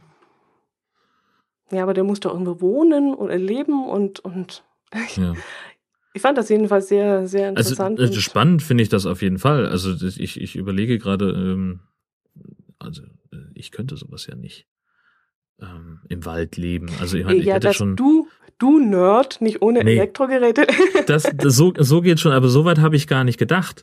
Ähm, also an, an alles, was ein Akku braucht, ist dann natürlich sofort raus, aber halt einfach so die, Genau. die, das, äh, die, die täglichen Verrichtungen, die man so zu erledigen hat, so komplett ohne die zivilisatorische Errungenschaft des Toilettenpapiers beispielsweise auszukommen. äh, Ist, äh, also so fängt's ja schon an. Ja, aber ohne Bier ist er anscheinend auch nicht ausgekommen, denn in einem Zeitungsbericht steht zum Beispiel, meist hat er es auf Lebensmittel abgesehen, auch Bier und Schuhe stahl er schon. Mhm. Na ja gut, das ist dann wieder sehr nachvollziehbar, wenn du mich fragst. das, Ich habe ja bei dem, als ich das gelesen habe, so mit Oberfranken und so, ähm, wir haben ja einen Podcaster-Kollegen, der sich auch gerne im Wald rumtreibt und das äh, fand ich dann Hm. auch ganz witzig. Da habe ich so Parallelen plötzlich gesehen. ja, müssen wir nochmal nachfragen. genau. Aber wenn er regelmäßig weiter podcastet, dann äh, kann er es ja nicht Kann sein. das nicht gewesen sein, ja. Ja, oder der produziert verdammt weit vor. Das, die Möglichkeit gibt's ja auch noch. Ja, Ja, ähm, apropos, wo wir bei, bei merkwürdigen Menschen sind, ähm, fällt mir eine, eine Geschichte ein, die mich äh, seit, seit Tagen nicht loslässt. Ähm, und zwar hier in der Stadt, in der ich wohne, ähm, war eine Familie, äh, vier Erwachsene, sechs Kinder, die haben sich gedacht, Mensch, wie super wäre das, wenn wir mal zusammen in die Sauna gehen würden. Und das ist ja an und für sich erstmal kein so doofer Gedanke, nur weiß nicht, ob die sich das Ticket nicht leisten konnten oder ob sie sich weiß, aus anderen Gründen, auf jeden Fall wollten sie das unbedingt zu Hause machen, nur hatten sie blöderweise in der Wohnung keine Sauna parat. Und was macht man da? Man stellt den Holzkohlegrill ins Bad, macht den an und benutzt den als Saunaofen. War jetzt eher so mittel. Ähm, zum Glück ist einer Frau dabei echt schlecht geworden und die hat dann äh, den, den Notruf gewählt. Ähm, und dann kam also äh, die, die Experten äh, von Feuerwehr und Rettungsdienst und haben diesen Menschen äh, geholfen. Vor allem dachten die offenbar erst, dass äh, die Familie einfach ganz normal gegrillt hätte und den Grill dann ganz unvorsichtig zum Abkühlen in die äh, ins Bad gestellt hätten und haben noch haben noch so gesagt, da müssen sie aufpassen, ähm, dass sie das äh, den den Grill auf dem Balkon auskühlen lassen und dann stellt sich irgendwann raus, dass das Absicht war, dass der da brennt und das ist natürlich hochnotgefährlich. Ähm, äh, da, also CO2-Vergiftung ist ja, Mhm. äh, das geht ja ganz schnell. Also die hatten einfach großes Glück mussten halt alle mit ins Krankenhaus, alle zehn, ähm, mit Verdacht auf Rauchvergiftung ähm, oder was heißt Verdacht auf, sie wurden da, da entsprechend behandelt. Ähm, das ist jetzt nichts Schlimmes, eine Rauchvergiftung, da kommt man noch mit klar, aber das hätte natürlich auch ja. ähm, ganz schnell sehr tragisch ausgehen können. Richtig böse, ja. Ja. Naja, ich nehme mal an, dass die den Saunagang nicht leisten konnten. Hoffentlich haben sie jetzt ein paar Saunakarten geschenkt. ja, ist, man könnte vielleicht ein Spendenkonto einrichten, ja, genau. Hm. Ähm, also das ist, äh, da kann ich nur Hätte- den Kopf schütteln drüber. Ja, da hätte einiges passieren können. Ja, Oh je. Ja, Zipfel steht hier noch drauf. Was? Ja. Auf der Themenliste als letzter Punkt Zipfel. Ah, ja. Kannst du dir darunter was vorstellen? Rockzipfel kenne ich. nee. Kannst du dir so gar nicht vorstellen, oder? Nein, Sagt dir das Wort Zipfelpass etwas? nein, auch nicht. Auch nicht? Also wie gesagt, das einzige, ich kenne Rockzipfel und so ein Kram, so, Mhm. also wenn es um, um irgendwelche Stoffe geht oder so, wenn da irgendwie was runterhängt zum Beispiel, oder so, das, Okay, das ist ein Zipfel, aber nee. sonst, nee. Also, ich fand das Thema so interessant, weil es ja uns auch ein bisschen betrifft, denn es geht ja unter anderem um den Norden und Mhm. um den Süden, So, so. aber nicht nur das, sondern auch noch um den Osten und den, um den Westen. Da ist nämlich 1999 wurde in Wiesbaden der sogenannte Zipfelbund gegründet, Mhm. der die schönsten Ecken Deutschlands miteinander vereint. Ach. Das Diesen geil. Bund sind dann die Stadt, Städte Görlitz im Osten, Aha. die Gemeinde Selfkant im Westen, der Markt Oberstdorf im Süden, bei uns hier unten, Mhm. und die Gemeinde, jetzt kannst du eigentlich antworten, die nördlichste Gemeinde. List auf Sylt. Richtig. Ach. Die haben sich diesem Bund angeschlossen und im Rahmen dieses natürlich Marketingverbundes wurde der Zipfelpass eingeführt. Das und ist ja diesen Pass können sich die Urlauber abstempeln lassen, und zwar dann, wenn sie mindestens eine Nacht in einem der Orte verbracht haben. Also wenn sie innerhalb von vier Jahren alle vier Orte bereist haben, erhalten sie als Belohnung ein Zipfelpaket, Mhm. in dem sich ortstypische Produkte der jeweiligen Orte befinden. Und das haben auch schon einige gemacht, unter anderem auch sehr berühmte Zipfelpassinhaber. Zum Beispiel Roberto Blanco ist da drunter, Götz Alsmann und Gerhard Schröder auch schon. Mhm. Jürgen von der Lippe, Bill Ramsey, ähm, Karl Dall, Otto und natürlich Sven Hannawald und Martin Schmidt. Das war ja dann relativ einfach, weil die ja, ja. bei uns schon beim Skispringen waren. Genau, da hatten sie schon mal einen guten Startpunkt. Genau. Und äh, es gibt auch inzwischen Rekordversuche. Also zum Beispiel ein Berliner Student, der hat die, alle vier Orte innerhalb von 90 Stunden bereist. Das klingt zwar nicht besonders umweltfreundlich im ersten Moment, aber dieser Berliner Student fuhr dabei mit der Bahn und hat äh, für das Ticket, glaube 150 Euro oder so bezahlt und hat innerhalb neun, von 90 Stunden alle vier Orte besucht. Aber er hat dann da logischerweise nicht übernachtet. Das wäre ja eigentlich die, oder hat er dann irgendwo in der Hotellobby sich auf die Couch gelegt und. Aber 90 Stunden durch 4 wären 22 Stunden. 24 Stunden hat der Tag. Wenn der jetzt um Mitternacht anfangen würde, könnte ja. er da übernachten. Kommt auf die Bahnverbindung an, würde ich mal sagen. Denn also wenn, wenn ganz oft hast du es ja, dass dann irgendwie eine, eine, die Strecke von, von Lübeck nach Kiel über Hamburg führt und fünf Stunden mhm. dauert ähm, ja. weil du halt in Hamburg zwei Stunden Aufenthalt hast, weil dann eben genau in der Zeit keine Züge fahren. Ja. Ähm, aber sowas, also das gibt's ja halt auch, dass man, ähm, also ich habe das immer, immer, wenn ich auf der Suche bin nach der letzten Zugverbindung von von irgendwo hin, ähm, dann kommt irgendwann eine Verbindung, die halt exorbitant viel länger braucht, weil man dann halt irgendwo in der Pampa umsteigen muss und da aber bis morgens um vier keine Züge mehr fahren. Ja, genau. Also da muss man natürlich aufpassen, aber das wird er wahrscheinlich einkalkuliert haben, schätze ich mal. Wahrscheinlich, ja. ja. Also einer hat es mit dem Auto gemacht, der hat 80 Stunden und das ist ja schon dann, äh, da kann er ja nicht übernachtet haben, das kann ja nicht sein. Schwierig. Ne. Ja, genau. Also das sind die vier Zipfeldörfer, mhm. Zipfelstädte. Witzig. Und das fand ich ganz, ganz interessant. Äh, ich muss ehrlich sagen, also gut, Sylt, nee, Sylt war ich jetzt auch noch nicht. Da war mir die Überfahrt immer ein bisschen zu teuer. Ja, mit dem Autozug, das ist nicht, nicht ganz mhm. ohne. Also wenn man da mobil sein will, das ist schon ein bisschen, bisschen schwierig. Ähm, um einfach mal so rüberzukommen, gibt's ja auch das Schleswig-Holstein-Ticket, so, also quasi zu Fuß oder mit Fahrrad, ähm, kann man, glaube ich, für, weiß ich nicht, 30, 40 Euro oder so. Mhm. Ähm, und dann halt, das ist dieses Gruppenticket, diese, diese Ländertickets. Ne? Es gibt wahrscheinlich auch ein Bayern-Ticket. Ähm, das, das, ist richtig, ja. Ja, genau, mhm. das, das funktioniert so. Du fährst halt mit einem Nahverkehrszug und kannst dann noch so und so viele Personen und Fahrrad mitnehmen und weiß ja schon wieder was noch. Mhm. Ähm, das ist also die, die günstigste Variante. Ähm, oder, oh, ich glaube, ich glaube, da fährt auch irgendwo von Dänemark aus noch eine Fähre nach Lüst. Aber mhm. ich weiß nicht, ob das eine, ich glaube, das ist eine Personenfähre. Ich weiß es Ja, aber Schiffe werden doch äh, öfters dorthin fahren, oder? Nach Sylt rüber. Weiß ich nicht. Ja.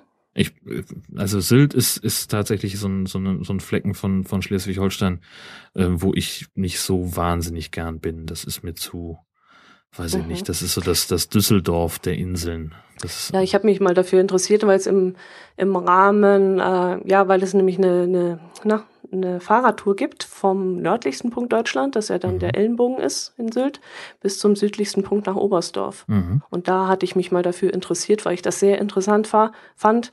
Und da war wohl einer 17 Tage unterwegs. Okay. Und da hatte ich dann mal nachgeforscht, wie man denn nach Sylt kommt und ob sich das lohnen würde. Und äh, da habe ich dann auch schon gesehen, naja, gerade mit dem Wohnwagen, wir haben ja einen eigenen Wohnwagen. Ja, dann rüberzusetzen, das, das wird richtig teuer, ja. Mhm. Und die Campingplätze dort sind auch nicht besonders jo. günstig. Mhm. naja, jemand, der mit dem Wohnwagen auf einen Autozug fahren kann, der kann sich dann halt auch einen etwas exklusiveren Campingplatz leisten. Das ist möglicherweise die Denke, die Vermutlich, dahinter ja. steckt. Ja. Wobei ich sagen muss, dass ich auch nicht lange irgendwo an einem Ort aufhalten kann also wir bleiben immer so fünf, sechs Tage und dann fahren wir eigentlich mhm. weiter. Und dann, um sich das, äh, ja, um das zu lohnen, mein Gott, da müsste ich ja zwei Wochen Urlaub auf Sylt machen. Ja. Das Gut, jetzt gibt's glaube ich, mehrere Campingplätze, die man anfahren könnte, aber am Ende ist es halt doch eine relativ kleine Insel. Ja. Und gerade in der Zeit, in der man halt normalerweise im Sommerurlaub auf eine Insel fährt, ist da auch, glaube ich, also Stoßstange an Stoßstange. Mhm. Ähm, also das, also ich bin kein Mich, kein mich reizt das jetzt auch nicht. Nee. Wie, wie heißt denn dieser Ort, dieser Hauptort, wo so alle Westerland. hinfahren? Ja, da habe ich schon Fotos gesehen und da habe ich gesagt, also das würde mich überhaupt nicht reizen. Ich finde diese Hotelbogen, nehme ich jetzt mal an, waren mhm. das nicht besonders schön. Ja. Also da hat es mir in Bü Büsum dann wesentlich besser gefallen. Wir haben dann als Alternative damals Büsum ausgesucht und das hat uns wesentlich besser gefallen. Noch besser als St. Peter-Ording. Ja. Also. also ich bin da ja auch äh, sehr gerne, also äh, also das ist auch tatsächlich, das sind so die, die drei Top-Orte in, in absteigender Reihenfolge, sind tatsächlich an der Westküste Sylt, St. Peter und dann kommt Büsum. Ähm, das sind die, die Top-Tourismusorte an der, an der Nordseeküste. Ähm, und ja, also das, das, was, was mir Sylt zu schicki ist, das ist ja Büsum gerade richtig. Also das ist halt so schön bodenständig und so, so schön muckelig da. Ja. Ähm, so, das ist halt noch so ein, so ein familiärer, dörflicher Charme, den sich äh, Büsum tatsächlich bewahren konnte. Und das, das mag ich ganz gerne. Mhm. Abgesehen davon ist es halt auch das, was am nächsten dran ist, ehrlich gesagt.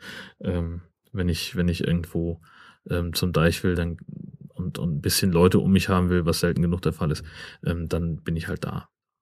Was uns auch noch ganz gut gefallen ist, äh, hat ein bisschen weiter oben. Jetzt sag mir mal, wo die Halligen sind. Sind die unterhalb von Sylt oder auch noch oberhalb? Die sind, die sind äh, unterhalb von Sylt. Wenn unterhalb, Sylt, ne? wenn ein List auf Sylt die nördlichste Gemeinde ist, dann äh, von, von Deutschland, dann kommt darüber nicht mehr so viel. Mhm, okay. Also das, das, ist ja schon so auf Höhe von Dänemark und, und da, also unterhalb von, also ich sag mal, äh, zwischen Husum und Sylt, da liegen mhm. die Halligen so ganz grob. Das ist so und das fand ich cool, auch wie sie da rüberfahren mit diesen komischen äh, Diese Loren, ja, das ist Ja, mhm.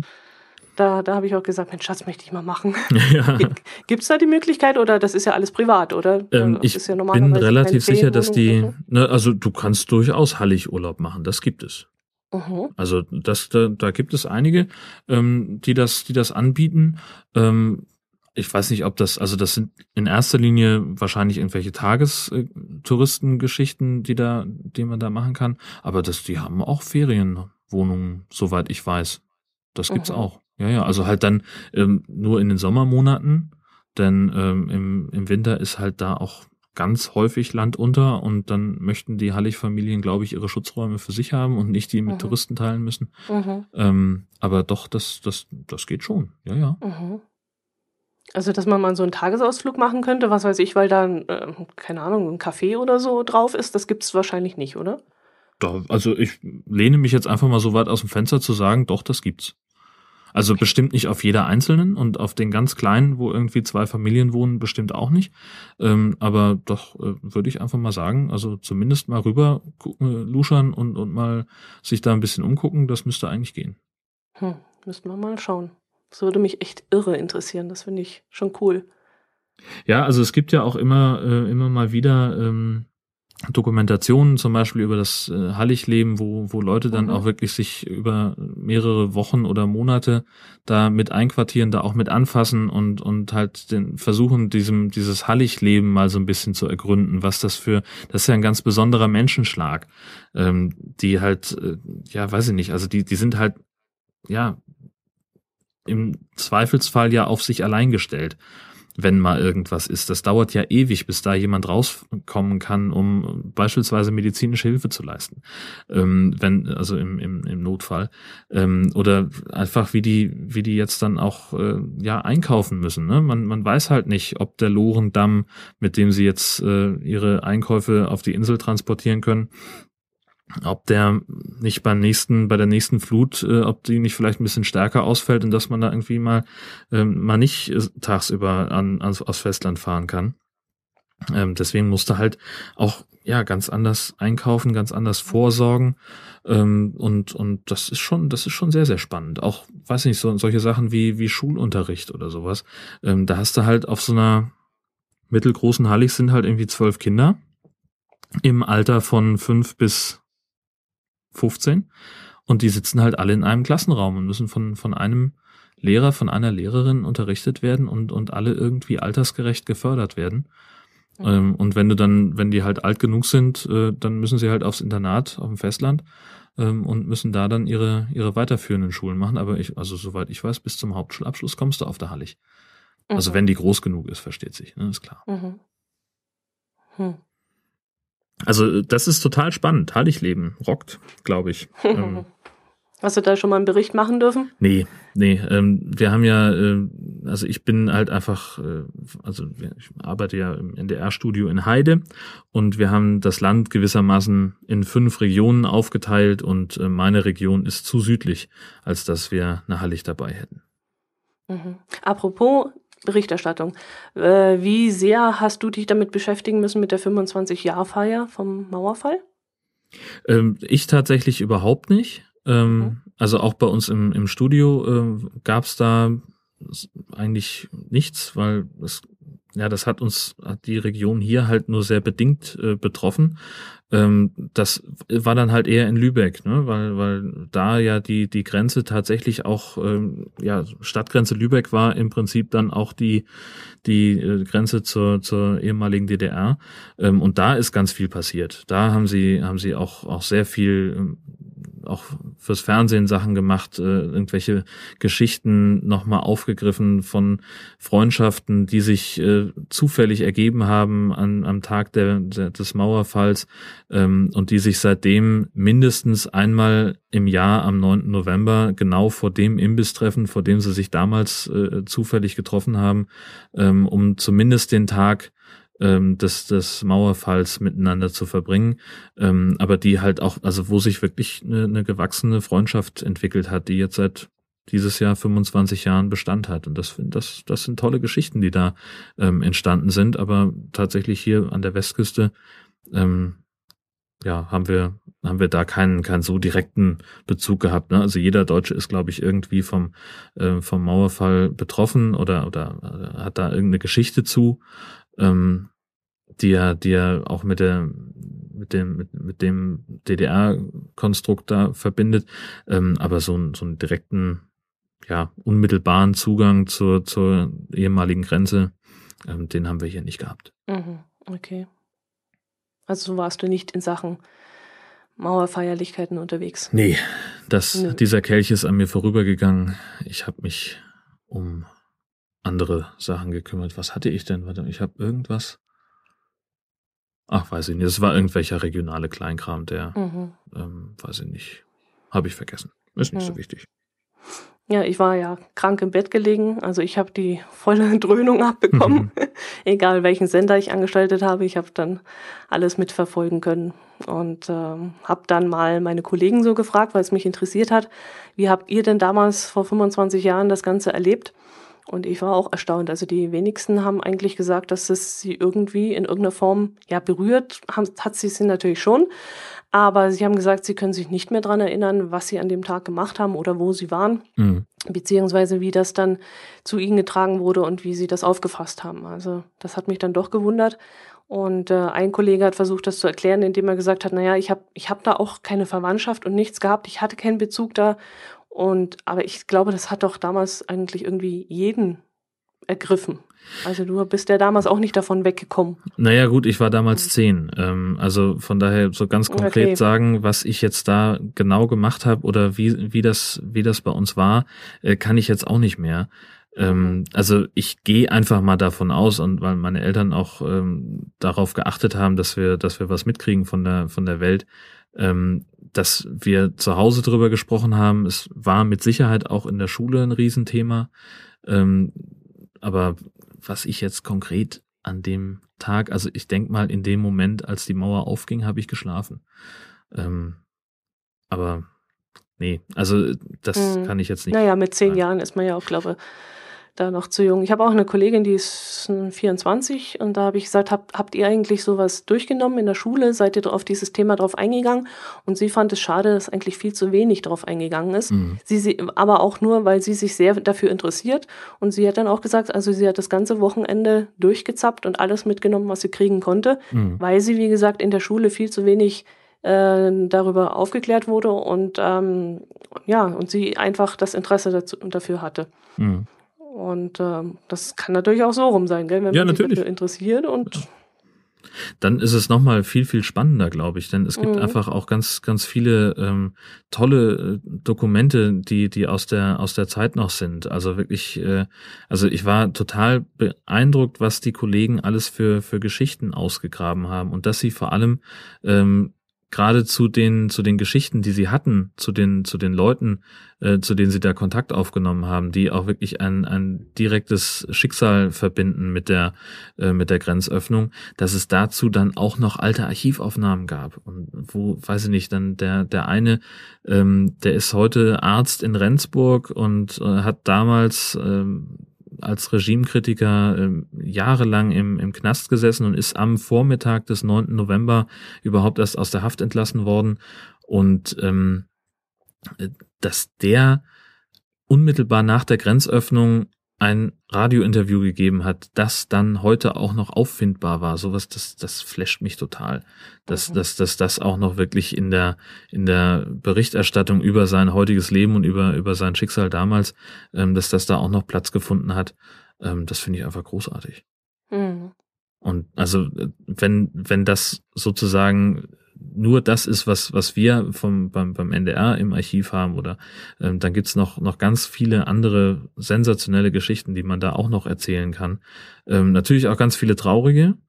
Ähm, also alles, was so mit, mit Stasi-Akten und so weiter zu tun hat. Also ich glaube, da ist, ist sehr, sehr viel Elend. Ich habe neulich erst ein, ähm, ich glaube, es war auch am Wochenende, ähm, Artikel gelesen über ähm, die Kinder von, von, von Stasi-Mitarbeitern von Stasi-Spitzeln, die zum Teil heute erst erfahren, dass ihre Eltern bei der Stasi waren. Und die heute erst sich trauen, in diese Akten reinzugucken, um zu erfahren, was die eigentlich gemacht haben. Mhm. Und das fand ich wahnsinnig bedrückend. Ich glaube, das ist auch das Besondere an dieser Zeit, dass man so viele private Erlebnisse hat. Das war also nichts, mhm. was irgendwo sich abgespielt hat, sondern das war in jeder Familie drin. Genau. Und deswegen ist es, glaube ich, jeder hat so seine Geschichte dazu und sein Schicksal oder das, was ihm nahegegangen ist. Und äh, das ist, glaube ich, auch das Besondere daran gewesen. Ja. An den 40 Jahren, in denen die DDR existiert hat, natürlich auch, aber auch an diesem Mauerfall. Mhm. Da hat jeder so seine persönliche, sein persönliches Erlebnis, wo er wiedergeben kann. Mhm. Hast du eins? Mm, ich bin ein bisschen älter als du. Und ich habe ein paar Wochen vorher meinen Geburtstag gefeiert. Und meine Oma und meine Tante waren hier. Und meine Oma und meine Tante waren aus dem Osten. Und meine Tante war zum ersten Mal im Westen. Mhm. Und äh, sie sind danach zu mir runtergekommen, haben in meinen Geburtstag mit reingefeiert. Also ganz heimlich bei mir im Kinderzimmer noch. Ja. Und äh, dann haben wir so ein bisschen gesprochen und haben es lustig gehabt. Und dann sage ich, na, wer weiß, wann wir uns das nächste Mal sehen vielleicht, vielleicht erst nächstes Jahr. Mhm. Und da haben die beiden sich nur so angeguckt, so seltsam. Und meine Tante hat nur gesagt, vielleicht nie wieder.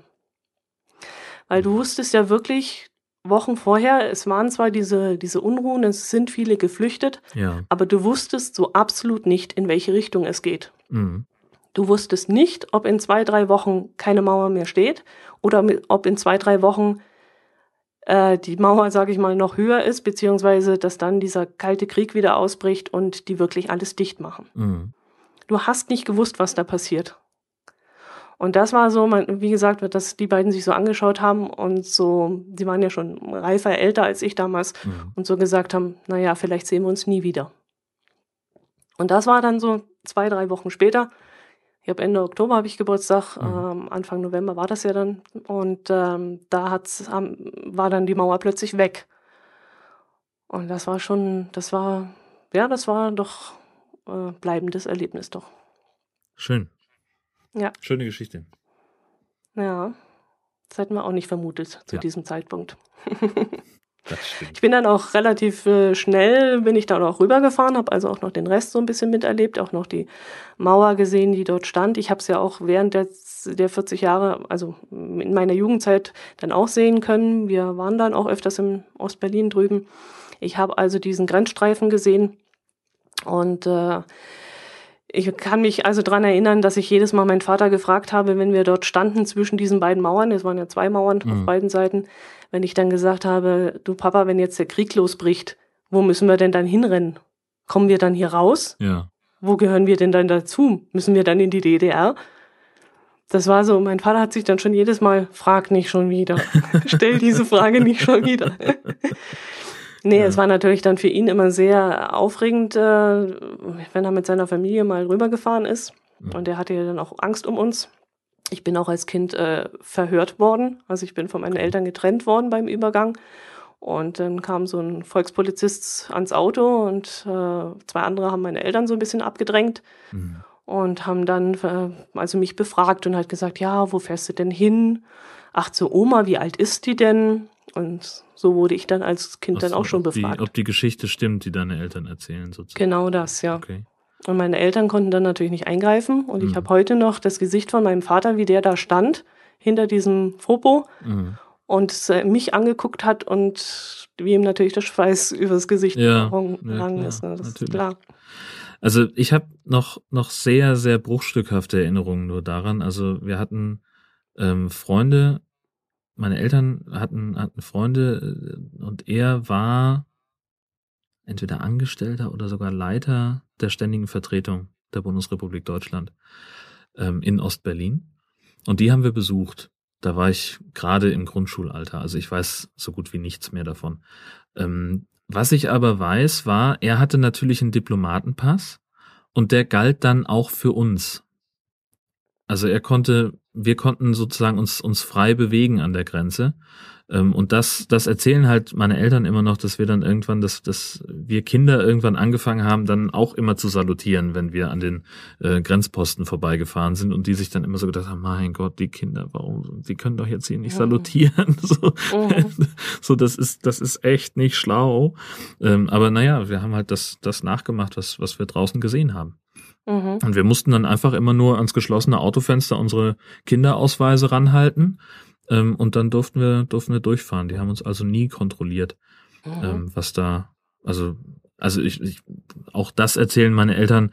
Ähm, wir wurden offensichtlich sehr genau überwacht. Also es gab wohl äh, äh, sehr eng an, an immer wieder Stasi-Offiziere, die die bei uns in der Nähe waren, aber wir hatten wir haben das nie so richtig mitgenommen.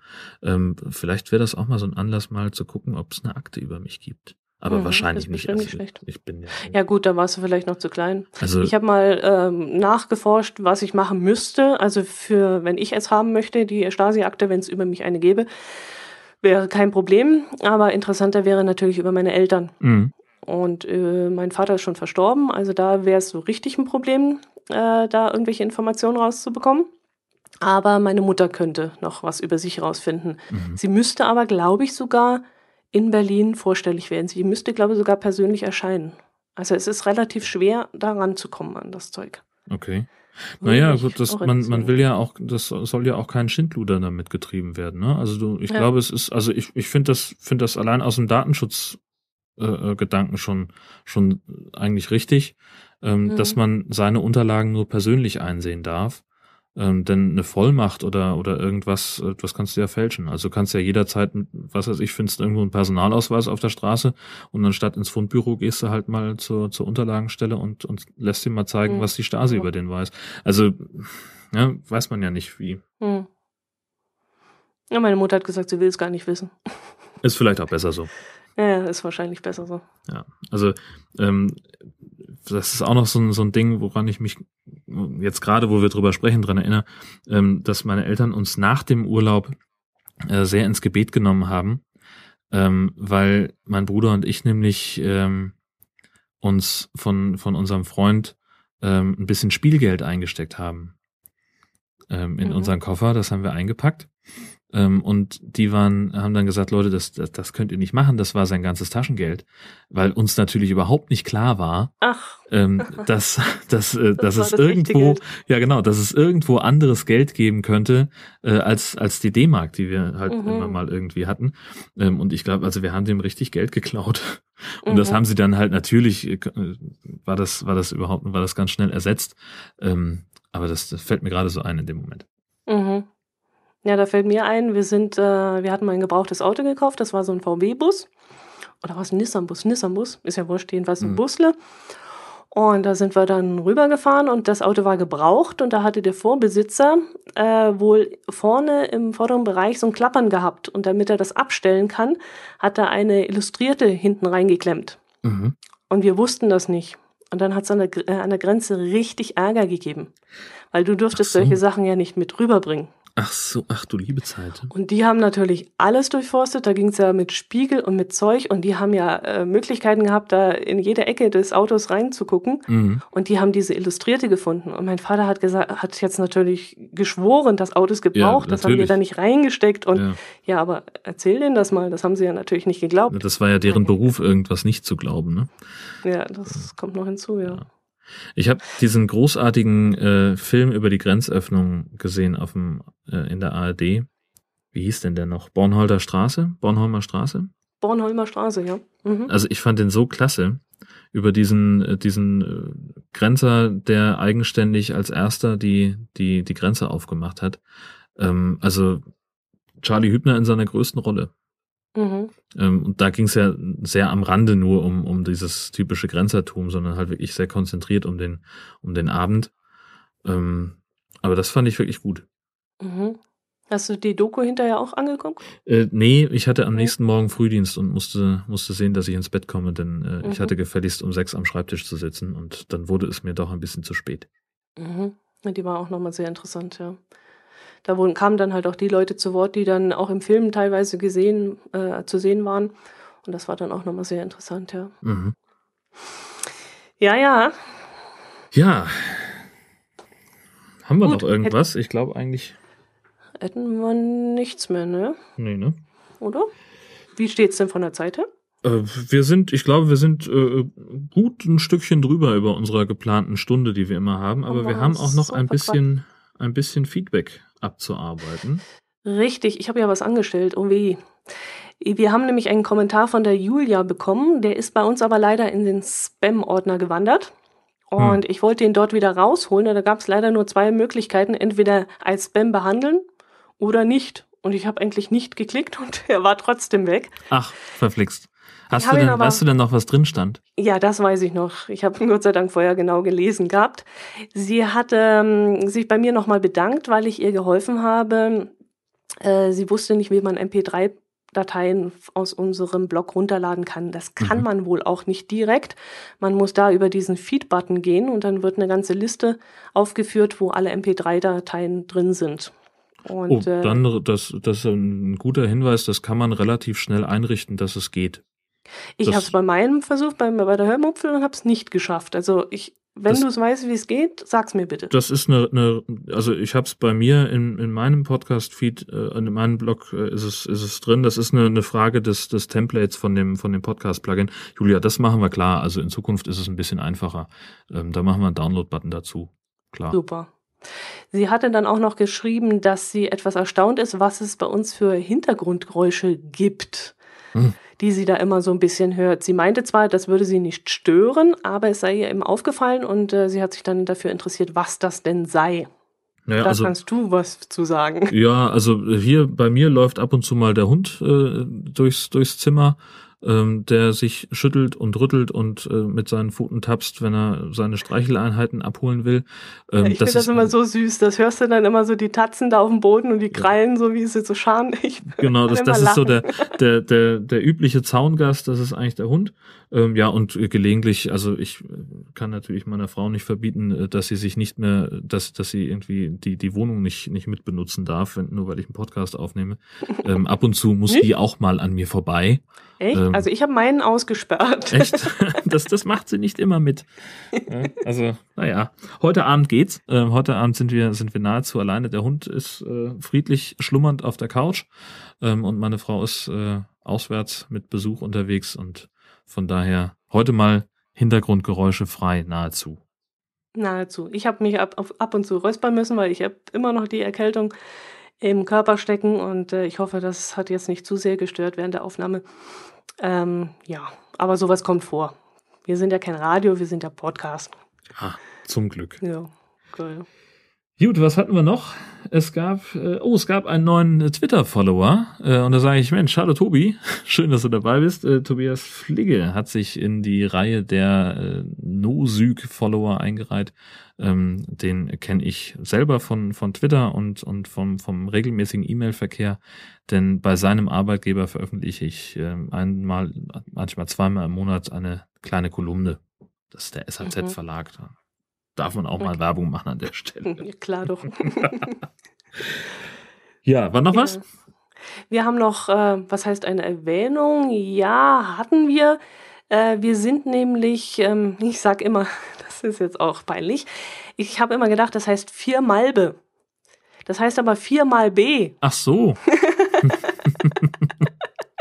Ja gut, da kann man ja mal also, durcheinander kommen. Ja, wenn man so, das ist Plumento-Pferde, das ist einmal genau, durchlesen. Richtig. Ja, viermal B hat uns als Podcast-Empfehlung mit in seiner Liste aufgenommen. Dort stehst du übrigens auch mit deinem ähm, Jörn Schaas feiner Podcast drin. Huch. Jo, Gar nicht und du weißt es noch Vielen nicht. Vielen Dank, ja. Großartig. Und äh, ja, das ist doch auch eine Erwähnung wert, denke ich. Ja, richtig. Übrigens, äh, Stichwort vier Malbe. Ähm, ich habe neulich mit einem mit einem englischsprachigen äh, ähm, Menschen, also mit einem äh, jemandem, der jetzt in Deutschland lebt, aber der in einem, äh, der ich glaube in Amerika aufgewachsen ist. Und wir standen äh, im Laden und haben uns unterhalten und er hat überlegt, so, was, du musst mir jetzt mal helfen. Ich, also ich bin ja jetzt schon eine Weile weg, aber was ist denn Brethering? Und ich gucke ihn an und denk mir, Brethering? Was kann das sein? Und dann war das halt Brathering. genau, richtig. Sehr schön. Ja. ja. Dann bin ich ja froh, dass ich nicht allein auf dieser Welt bin. Nicht im geringsten. Nein, nein, nein, nein. Sehr schön. Ja. Gut, dann würde ich sagen, kommen wir langsam zum Ende. Mhm. Ähm, ja, und treffen uns einfach nächsten Monat wieder in der Mitte. Genau am 15. Dezember, mitten in der Weihnachtszeit, in der Adventszeit, wieder um 12 Uhr mittags. Ganz genau so machen wir es. Bis dahin. Tschüss. Servus.